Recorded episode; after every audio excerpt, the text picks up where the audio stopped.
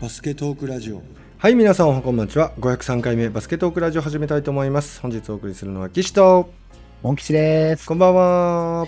こんばんは。元気に始まりました。11月18日は木曜日23時13分というところでございます。はい。はい。では今日は早速ですがモン吉さん何を教えてもらえるんでしょうか？はい。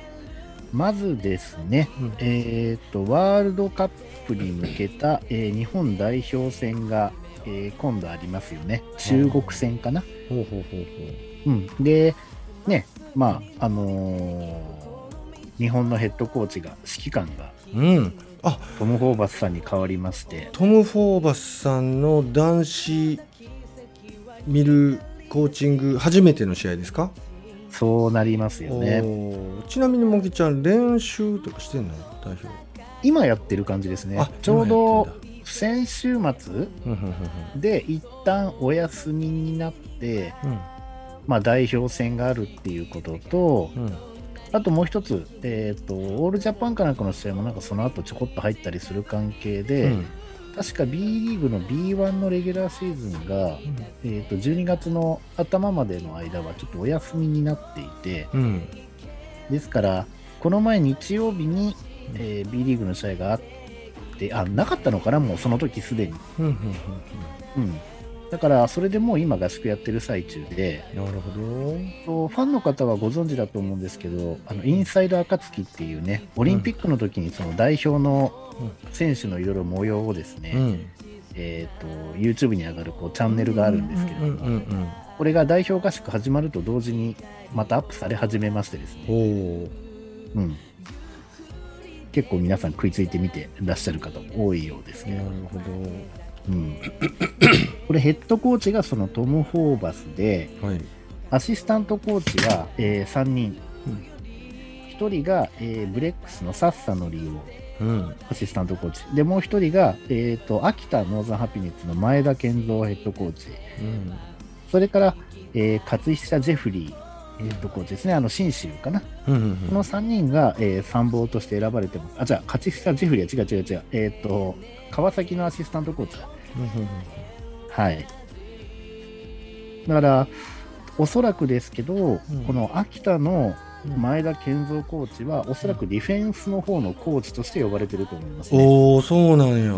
秋田のあのディフェンス。うんうんうんうん。多分、だからこのディフェンスを耐えられる強靭なうん。体力、うん。そして体を持ってる選手、うんうん、あるいは鍛えればそうなる選手っていうところも含めてうんうん選んだりするのかなっていう気もしますけれども、実は今回そのワールドカップ予選って形にはなってるんですけれども、うんそのワールドカップの結果がもちろんそのオリンピックの方にもつながるって話は私もちょこっと小耳には挟んでるんですけど、うんその前に今度のワールドカップっていうのが、うん。えーっと日本って開催国の一つなんですよ。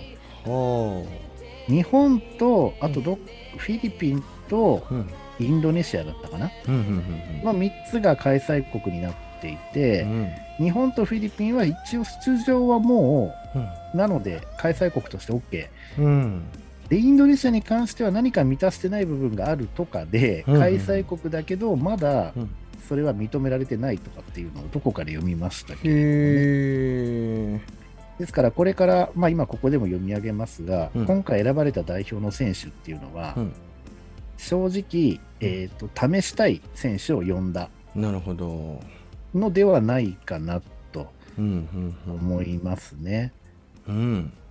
うん、で、はい。実際その選手はと言いますとですね、うん。年齢順に行きます。うん。竹内康介。はいこれね、前回のオリンピックの時は最後のでところで逆に漏れてしまいましたけれどもね。うん。うん、で、次が、康介選手、これ36歳なんですね。うん。で、次、34歳、えー古川貴俊。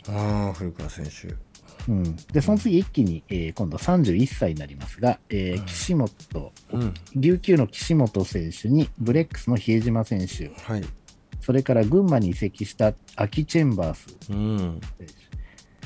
で、次、ここが大注目ですね。うん。えっ、と、2メートル3センチの100キロ、えーファイティングイーグルス名古屋、はい。ルーク・エヴァンス、うんうんうんうん。これが幾何枠で選ばれてまして、ほしかも今回先に言っちゃうのもなんですけど、幾何学で選ばれてるのって、合宿では2人ぐらい呼ばれて、最後1人に絞られるってパターンが多いんですけど、うん今回もエヴァンスしか呼ばれてないんですよ。う。おー、そうなんや。うん。これ、ルーク・エヴァンスって、まあ、うん今 B2 にいますけど、うん割とですね、うん B2 とか B リーグよりもね、3x3 で割と有名だったりもしたんですよね。ね。うん。だ結構強靭な肉体は持ってると思うし、オールラウンドにできるっていう、そういう要素はうん。確かに持ってますよね。おー。これ、2014年にうん。当時、名前今違いますか？レノバ鹿児島。今、レブナイズになってますけどね。はい。これで来日して、その後東京エクセレンス、金沢サムライズ、アースフレンズ、越谷アルファーズ、うん豊田合成スコーピオンズ、えー島根スサノーマジック、ここら辺から帰化してからですね。それからベルテックス静岡、うんで、今年からファイティングイーグルス名古屋なんですよね。うん。なるほど。あと 3x3 で確か立川ダイスっていうチームがあって、そこに行って、その時に立川ダイスがすごく強かったんですよね。確か日本選手権で優勝して MVP 取ったりとか、ええそうなんですよ。だから結構バスケファンの人たちの間では実際は有名な選手なんですけど、うんただ代表に選ばれるってことに関しては正直ほとんどの方がまあ嬉しいと思ってるとか嬉しくないとは別としてね、うん結構びっくりされてる方は多いんじゃないかなと思いますね。で次に、えーもう一人大注目。これもなぜ今まで選ばれなかったんだっていう、金丸選手と同じぐらいなぜ選ばれなかったんだって言われ続けてきた男、藤井優馬。うん、これ前回でもお話しされてましたよね、モンキッちゃん。うん、いやこれはね、うんもう本当にそのトム・ホーバス、まあ、男子に対してはどういう、ね、考え方でやっていくのかわからないですけど、あくまでイメージとしては、ホーバスのイメージしたバスケットを体現できるタイプの選手でしょうね。うん実際、身長関係ないプレップリですからね。うんうんうんうんで、次が、えーまあ、ここ、藤井選手から29歳なんですけどね。うんで、須田雄太郎選手、名古屋。それから、えー張本天傑。まあ、これはもう、絶対決め、呼ばれるだろうなと思ってました。うんそれから、ビーコルファン大喜びの森川選手。うんうんうんこれ、ビーコルで去年から光ってますからね。うんもう日本人エースです。それから、えー今年から、去年秋田、今年から群馬に行った野本選手、2メートル1センチね。うんでもって、えー富樫選手が、ここからが28歳、うん富樫選手、ベンドラメ選手。で、うん27歳で原修太、千葉の原選手、とうとう来ましたね。うんそれからアルバルクの安藤修斗選手。うんうん、で、次がね、来たーって感じでしたけども、これも紹介してまましたね。はい、斎藤匠。はい、前回。うんあと候補には残るんだけど、最後でどうしても漏れてしまうことが多かった今村啓太選手、琉球25歳。そして、えーここからが、え3人連続じゃない、ここからほとんど初めての選手が続くな。えーとまず、信州の秋野真修選手。うんうんこれ、フィリピンで育った日本国籍の選手ですね。なるほど2メートル5センチ100キロ。うんうんうん2メートル5センチ100キロ。で、センターですね。うんうんうん。まあ、これ本当は、えっ、と、なんだっけ。今、怪我しちゃってる渡辺比喩選手なんかも本当はいた、うん怪我してなきゃ選ばれてたとは思うんですけどね。うんうんうんうんまあ、今、怪我しちゃってますからね。でもこの秋野真修選手もすごいですよね。2メートル5センチ100キロ。だから、こういう選手がいるから、うん帰化選手は4番タイプみたいなね、うんうんうんうん感じで来たのかなっていうところもありますよね。うんそれから、小島エリオット海ってなってますけど、これエリオット・ドンリー選手のことですね。うんうんうん大阪エベスタのうんうん198センチ91キロ。確かオーストラリアで育てたはずですね、この選手ね。そうなんだ。で、それからもう、ザック・モーア選手。うんこれも、これもアメリカで育ったんだったっけな。198センチ95キロ。まあなんかすごい体格のいい選手がどんどん出てきてますけどね。すごいね。これポジションもスモールフォワード登録ですからね。うーんそうなの？そうです。198センチで。すげえなうん。で、次、この辺24歳ですね。若いし、しかもね。うんうんそれからね、最近すごく脚光を浴びてるこの選手、広島ドラゴンフライズの寺島選手。うんうんうんうん、これ、東海大でもうん本当は中心選手だったんですけど、うん河村選手が入っちゃって、うん。シックスマンに回っちゃってたんですよ、控えのガードに、東海大で4年生の時、うんまあ、洛南せ出身のすごくいい選手なんですけどうね。んで、結局、B リーグ1年目に京都に入って、その辺から大ブレイクしてですね、うんうんうんそして今回ね、いい選手集めてるという、こう広島の方に引っこ抜かれてですね、うん。広島でもバリバリスタメンで活躍して、こうやって選ばれたというね、うん。まあ、これ、ある意味ちょっと育成的なところだと思うんですけど、うんうんうんで、えー次、23歳のシェファービコーキ選手と、うん。これも来ましたね、岡田優太選手。岡田優太23歳選手入りましたかうん、うんそして22歳、えー最年少、えーおでんぐ、うん。はい、西田選手ですね。うん。うんいや、これからまたどう絞るのかなってところですけど、うん。正直なところ、うん。えーっと、後半で紹介した、例えば信州の秋のマシュー選手なんていうのは、うん。私、このラジオの前に、ちょっと、そういえば試合どのぐらい日本で出てんのかなと思ったら、全然出てなくて、まあ、合流してからなのから、そんなに間もないからなのかなんなのか分かんないですけどね、うんそんなに出てない選手とかも結構入ってるんで、まあ、この合宿通して、ちょっと見てみたいなっていうのと、うん。やっぱ体格的なところも含めて武器なんで、うん。見ておきたい、あとは育てておきたい、経験させておきたいっていうところでうん。選ばれてるってメンバーが結構いますね。うん。うん。だ康介選手あたりは多分、チームをまとめてもらうとか、うん。なんか今年入った選手たちに積極的にこう声かけてくれたりとかう、ん。うん、なんかそういった役割として選ばれてるような部分も半分はあるんじゃないかなって気がするんですようん。ね。なるほど。うん、私がだってコーチだったらこういう選手いてほしいですもんね。うん。うん。うん。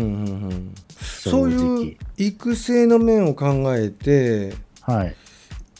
このヘッドコーチどれぐらいの契約なんですかね？期間的には。次のオリンピック終わるまでじゃないですか？あそれまでなんですか？なるほどなるほど。多分そうだと思うんですよね。ただ今回は4年じゃなくて3年ですけどね、オリンピックまでの期間あはあそっかねそっか。うん。どう考えても、あの能力的にはいけてても、うん。ザック・モア選手とそのエリオット・ドンリー選手とうん秋のマシューに関しては即戦力とは言えないと思うんですよ、正直。あんまり試合出てないし。うん。だから多分育成、なるほど。うん、うまくいったら誰か一人ぐらいマッチするかもみたいな感じです。うんうんうん。あとはなんか相手がまるで中国っていうか実際中国なんですけどね、うん若干中国を意識したメンバー編成のような気がしますけどね、うんでかいし、うんでかいね中国。うん今回の平均身長でも190.4か。まあ、斎藤匠とか、まあ、この辺が入ってるからちょっとちっちゃくなっちゃったっていうのもあるかもしれないですけど、うん中国の体格をだいぶ意識してるような気がしますね。斎藤匠何センチ ?171。一番ちとか2っちゃいとかそんなもんですね。うんただ代表戦でね、あのキラーパスみたいな。うん。で、線が細く見えますけど、体幹は強いんで、うんうんうんなんか崩しながら、体勢崩しながらのタフショットとかめちゃくちゃ彼入るんですようね。んだから見た目細くて、うん。細くて速いけど、がっちり疲れると、あんまり自分のプレーできないんじゃないかって見えそうで、うん。そうでもないですよね、あの選手ね。うんうんうんうん、しなやかだし。だから対斎藤匠選手はなんか、切るに切れない気がするんですようんうね。んうまいから、やっぱり。この選手、実際目の前で見てて人数絞るときに切れないですね。うんおそらくなるほどそれに富樫ベンドラメいて、だから寺島選手がだあと岸本選手、この辺がちょっとダメで斎藤匠が残るのかなとか思いきや、うん。ロングスリーが打てる岸本っていうのも魅力ではありますけどね。うん。うん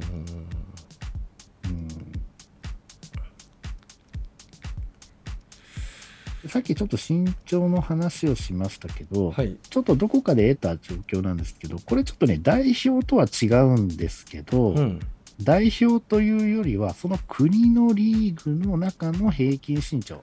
うん。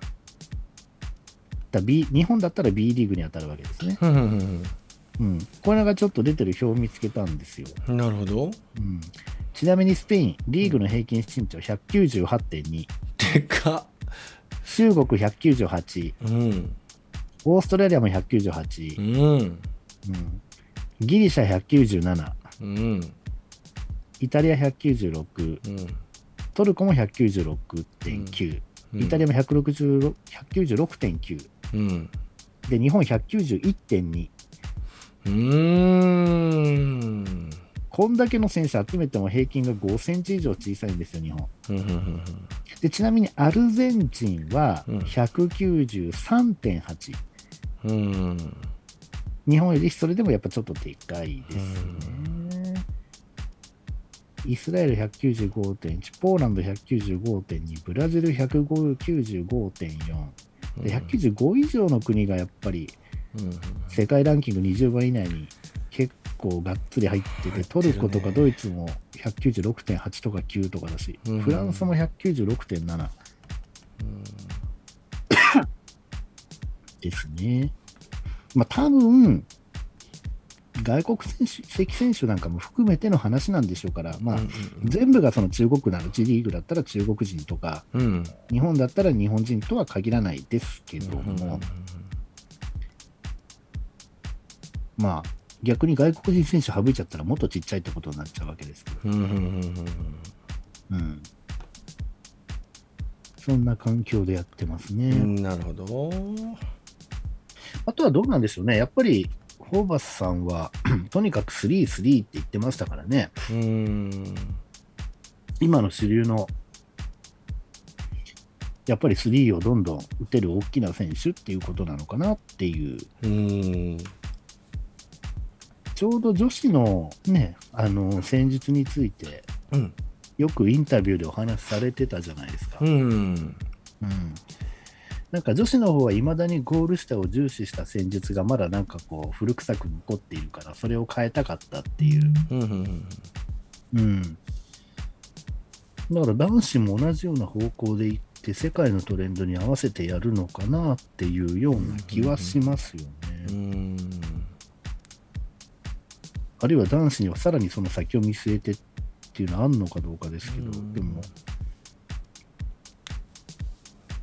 ゴール下って言ったら多分逆行しちゃいますもんね、うん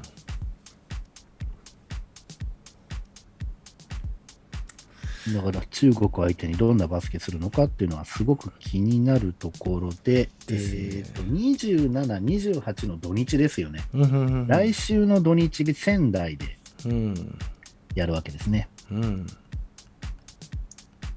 で、なんか盛り下がるような話ですけど、意外とですね、今い、ツイッター見てると、うん。チケット、私の分うん。譲りますんで、どなたか買い取ってくれませんかっていうのが今殺到してるんですよ。あそうなん？それには理由があるの？ねえ買っといてなんでって思うじゃないですか。うん。これ一つは、うん。チケット販売がうん。選手の発表前だったんですよ。ああなるほど。だから、うんオリンピックの時にメンバーに入ってて、こ今回も入るだろうと思われてたのに、うん。入らなかった選手のファンの人たちは、うん。推しの選手が出ないのにわざわざ仙台まで行ってっていううんうんうんところは、もういいやって思っちゃったのかもしれないですね。だファンの中では、そのチームを応援する人と、うん。その推しのチーム側の人と推しの選手側の人たちっていうのがやっぱりいて、なるほど。うん、まあそれはもちろん日本代表だから応援はするけどさと、でもやっぱり自分の推しの選手がいる日本代表こそが自分の一番見たい試合なんだよねって人からすると、うん。ちょっとっていうところがあるのかなとは思いますね。うーん。特にこれ私も入ってますけど、暁5プラスっていうね、月うん。500円かなんかの会費になるやつですけどね、入ってると、代表選定先行販売の予約券というか、先行販売で買えるんですよね。抽選の場合もありますけど。だからそれで買ってる人たちが今になってどんどん売りに出してるっていうのは、まあ、今回のこのメンバーっていうのがね、うん。実際は調子のいい選手とこれから期待される選手を選んでるんだと思うんですけど、さすがにその、なんていうんだろう、まあ、田中大輝選手なんかはもう代表引退宣言しましたしね、うん。うん僕、東京オリンピックまでと決めてましたみたいなね。うんうんうんうん、それから、例えば安藤誠也選手も、まあ、今、鼻折っちゃったのかなんのかね、あのノーズガードしてますけど、あの安藤誠也とかも入ってないですし、金丸選手も入ってないですし、うん。だからお決まりのメンバーがだいぶ今回外れて、うんうんみんなやればいいのに、そうすればいいのにって言いながらもなかなかこうこうはならない、今調子のいい選手を選ぶ、期待の選手を選ぶっていう、うん。うん。そうすればいいのにっていう選び方をしたらしたら今度は、普段のファンが急に見たくないって言ってチケット売り出すみたいなね、うん。うんそんな状況にはなってますけど、でもな、結構、原選手が選ばれたりとかね、うん。いいじゃんとか思いますけどね。うんで、うん。藤井選手が選ばれるなんて、これ、川崎ファンなんか飛びついていきそうなもんなんですけど、うんうんうんね、篠山選手もなんか選ばれる気配ないし、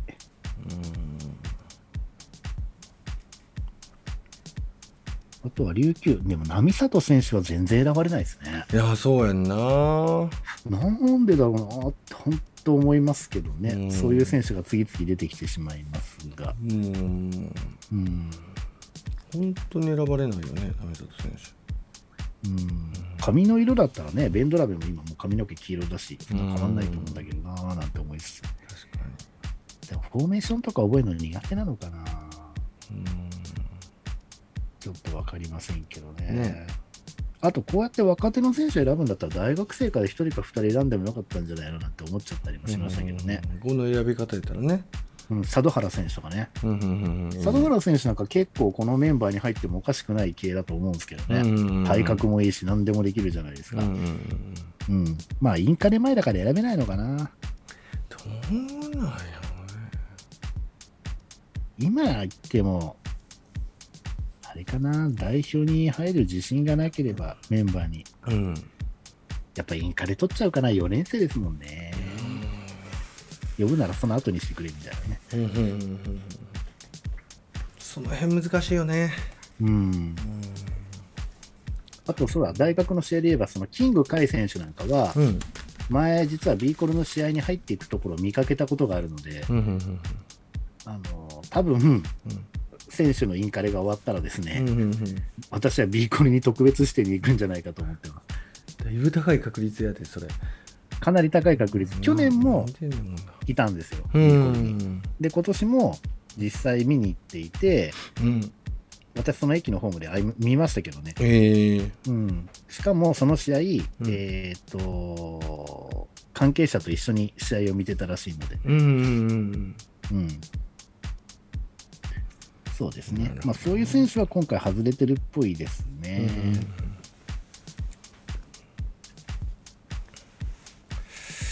さあ、結果何対何ぐらいでどっちが勝つと思いますか、中国と日本。いやーどれぐらいなんやろね。いや、でも実際、中国な、ガチンコでやったら、やっぱり、この前のオリンピックのあれの時もそうでしたけど、なんか、やっぱまだ中国には勝てない気がするな。うーん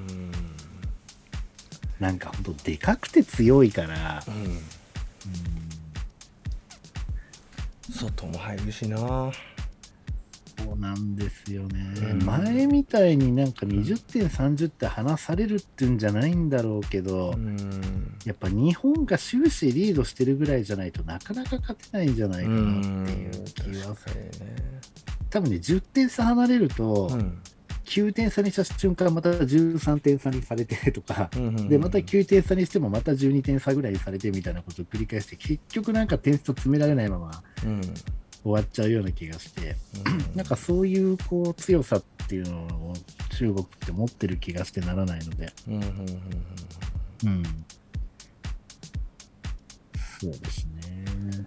まあ、ただ、よくこんだけ本当にね、ザック・モア選手にしても何にしても、なんかどんどん出てくるなと思って、ちょっと面白いですけどね。確かに。まあ、いつかこのリクルートとかねど誰がどこでどう暗躍してるんやろうみたいなね、うん、うん、ちょ暗躍って言ったらちょっとあの何ネガティブな言葉になるからちょっと違うんかもしれないけどどうやって連れてきてんねやろうとか、どうやって探してんねやろうみたいな話をしたことありますけど、うん、本当によく見つけてきますよね。そうですね。うん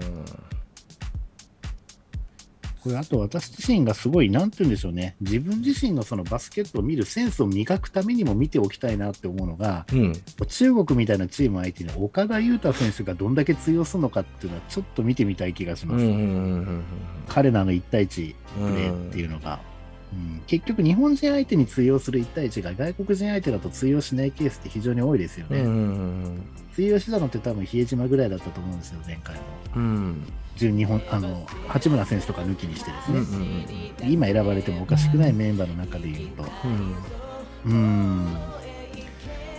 だからそういう意味では、そうですね、斎藤匠選手みたいな、ああいうこう本当に相手をあざらう笑うような、うん、本当に裏の裏をかくようなプレーっていうのが、うん、国際試合でどんだけこう、出せるものなのか。うん富樫選手でさえもそんなにだったじゃないですか、正直。そうやねんな、おとなしかったな。スリーもあんまり打たせてもらえないし、確率もずいぶん代表だと落ちますよね。うんそうだそんな中なので、うん、うんちょっとこの辺どのぐらい活躍できるものなのかっていうのは見てみたいですね。うん、うんここがちょっと今回の中国戦の私は一番見たいところですかね。比江島選手はね、うん、別にヨーロッパのチーム相手にも結構ガンガン1対1やったって通用するの見えてたので、まあ、そこそここうどのぐらいのレベルで活躍できるのかとかっていうのをね、なんとなく皆さんもちょっと想像しやすいんじゃないかなと思いますけど、うんワクワクするっていう意味で見てみたいなっていうのはやっぱその斎藤匠と、やっぱ岡田裕太藤井優馬、この辺かなと。ベンドラメ選手も活躍するのはなんかもう分かる。え、誰選手？ベンドラメ。ああ、ベンドラメ選手。うん。よかったもんな、代表。そうですね。今村選手あたりが今回は残れるかとかね、うん、なんか合宿には残ってるんだけど、最終メンバーになんかどうしても最後の1人、2人でちょっとっていう感じになっちゃってるから、うん、今、琉球ですごく調子いいですね、うんうんうんうん、最終メンバーに残って実際試合に出て経験積んでほしいっていうのはありますね。うん、さあどうなっていきましょうか。ですね。楽しみです。うんまあ代表の試合はでも以上です。こんな感じですか？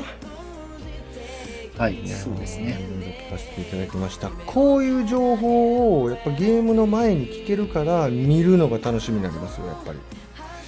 そうですよね。うん、知ってるとね、そう偏見持っちゃう場合もあるけど、うん、まあでもね、知ってた方がいいですよね。知ってた方がいいし、モン吉から出てくる言葉にそんなネガティブな話あんまないから。これからああそういう見方なんやとかこういう選手なんやって全然知らん選手とかいっぱいいるからうん、モン吉から聞いてから見るとやっぱりより楽しめるということになります。はい、下手すると今回、うん、ルーク・エヴァンス選手の出来次第では、帰化選手いるのに結果選ばれずみたいな、うんうんうん、そんな可能性だってなくはないんですよ、ね、逆転現象みたいなね。うんまあ、そうなってきたら、それはそれで日本人でいい選手がいっぱいね、うん、出てきたってことになって、それはそれで、ええー、みたいな感じで、うんうん、これで負けようもんだったらなんでロスター選ばないんだとか言ってすごいブーイングとか出てきそうですけど、うん、選ばない、ね、でもそれは同時に帰化選手のレベルアップにもいやが応にもつながっていきますから。そうですね、うん、いいことじゃないですか、そうですね、うんうん。うん、まあ楽しみですね。楽しみですね。はい。あ今日はこんなとこですか？はい。はいえー、皆さんも503回目のバスケットクラジオ楽しんでいただけましたでしょうか？今日は日本代表の情報をちょっとモン吉に話していただきました。本日お送りしましたのは岸と。